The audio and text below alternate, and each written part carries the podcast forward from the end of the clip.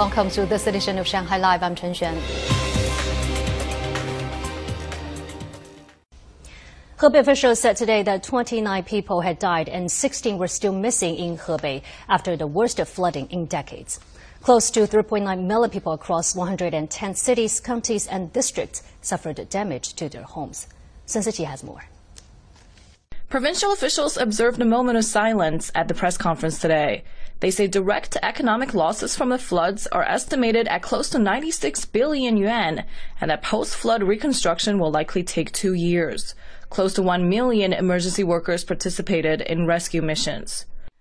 We relocated people in advance in areas with different levels of flood and landslide risks. More than 1.7 million people were relocated. Close to 980,000 of them were in the flood discharge areas. Currently, more than 90% of blocked roads, damaged power lines, and cellular service stations have been restored. The provincial government says it'll ensure all displaced people can either return home or move into a new one before this winter. In Tianjin, warnings have been issued about potential dam breaches for days, as 75% of the floodwater in the Haihe watershed eventually flows to the ocean through the city. A red flooding alert is still in effect for two rivers. Work teams are checking dams and water levels.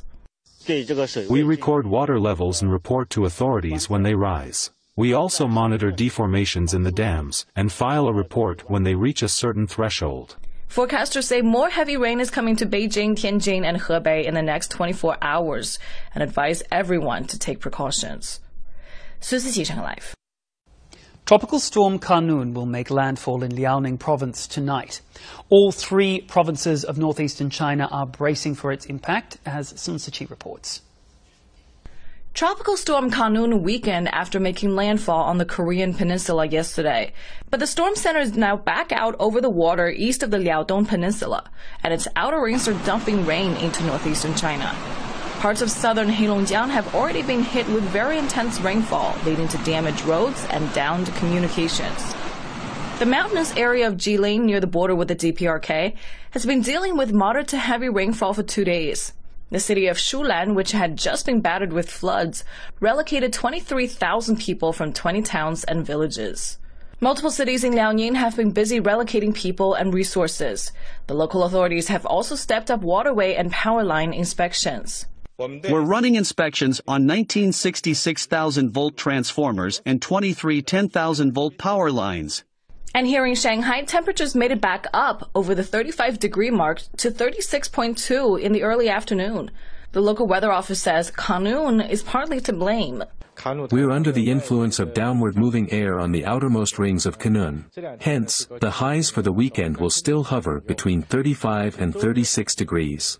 Forecasters expect showers for the beginning of next week, which will bring daytime highs down to the low side of the mid 30s and then into the low 30s by the next weekend.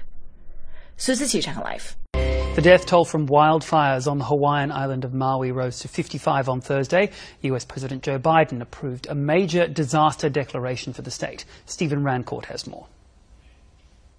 According to the Hawaii Emergency Management Agency, the wildfires have burned through more than 2,000 acres and destroyed at least 1,700 buildings.